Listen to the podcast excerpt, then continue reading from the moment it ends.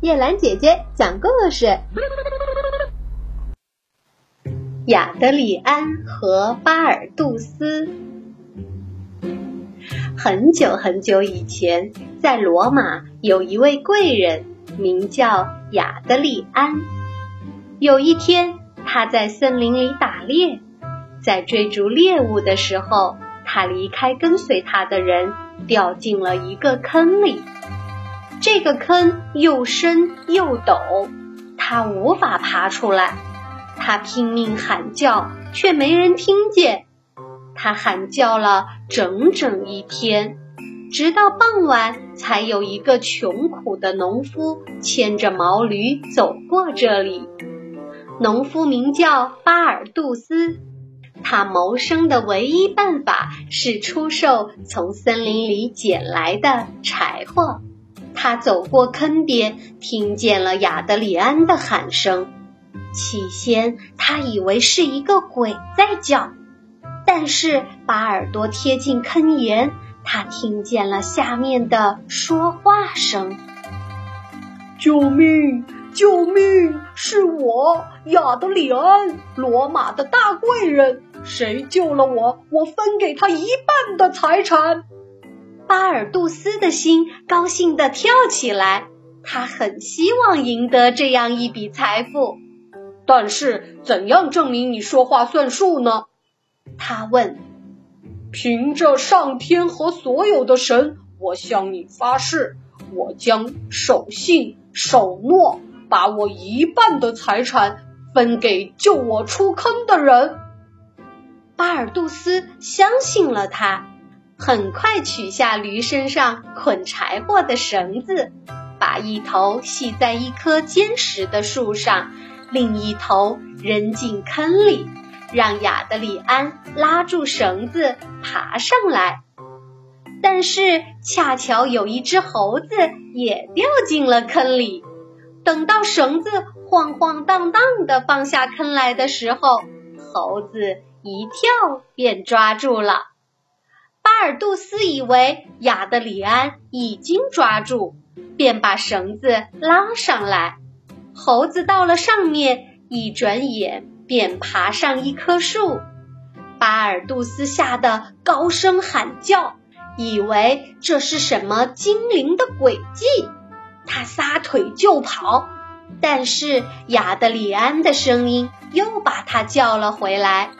于是他再次把绳子。扔下坑去。这时候，亚德里安还没来得及靠近绳子，却有一条大盘蛇盘上了他，被巴尔杜斯拉了上来。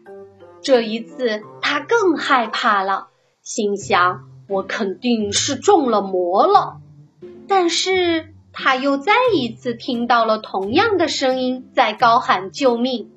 凭着上天的名义，你是谁？你是什么人？农夫问。我是亚德里安，刚才叫你的那个人。如果你把我救出这个坑，就可以分享我的财产。这是我第三次给你了。巴尔杜斯说着，又把绳子扔了下去。这次抓住了绳子，巴尔杜斯又拉又拽，但是怎么也拉不上来。于是。他把绳子系在毛驴身上，让他拖。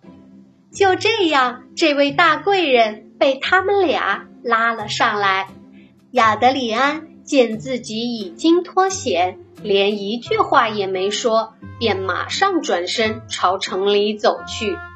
农夫站在那里，惊讶的说不出话来。巴尔杜斯清醒过来以后。便去追赶亚德里安，直截了当的提醒他曾经答应了的交易。你答应给我一半的财产，他说。我答应过又怎么样？亚德里安说。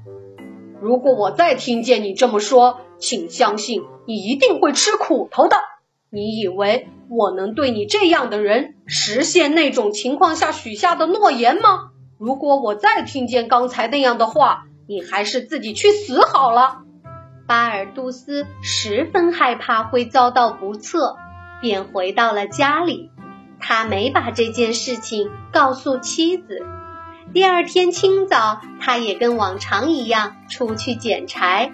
路过他就业的李安的地方时，他惊讶地发现，他用绳子拉上来的猴子正等在那里，身边还有一堆柴火，整整齐齐地捆好了，等着他运走。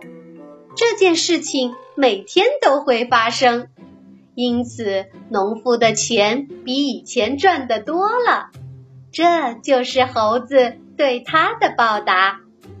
过了一段时间之后，巴尔杜斯又从这森林中走过，他看见一条大青蛇冲他爬来，他害怕的站住了。蛇在他的面前停住，抬起脑袋给他鞠躬。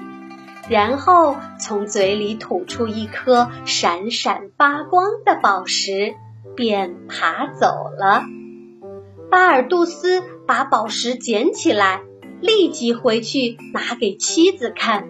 他说：“我们应该卖了它。”巴尔杜斯到了城里，找了个珠宝商，珠宝商用一大笔金子买了宝石。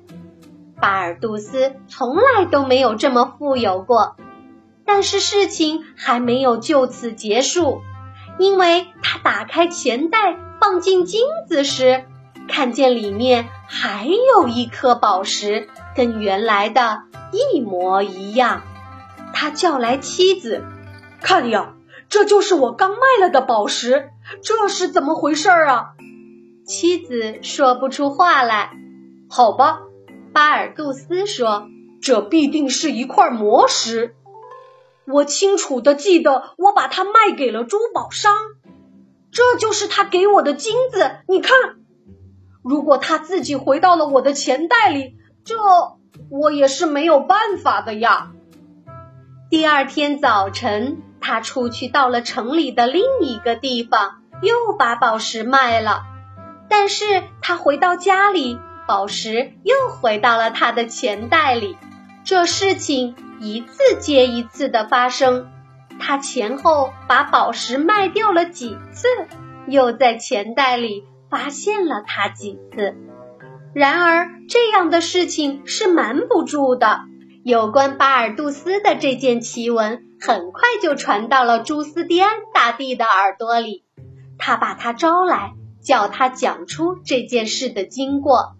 巴尔杜斯一五一十地讲出了一切，关于猴子，关于大青蛇，讲这些动物怎样报答了他。唯有大贵人亚德里安不守信诺言，连谢谢也没有一声。皇帝招来亚德里安，在民众面前控告他，结果。亚德里安不得不把一半的财产分给巴尔杜斯，就像他答应的那样。直到今天，亚德里安的这个案子仍然作为知恩不报的例子。这是罪恶，是极端的卑鄙。在生活中，绝不要让这种卑劣的行为占了上风，因为卑鄙的人最受人憎恨。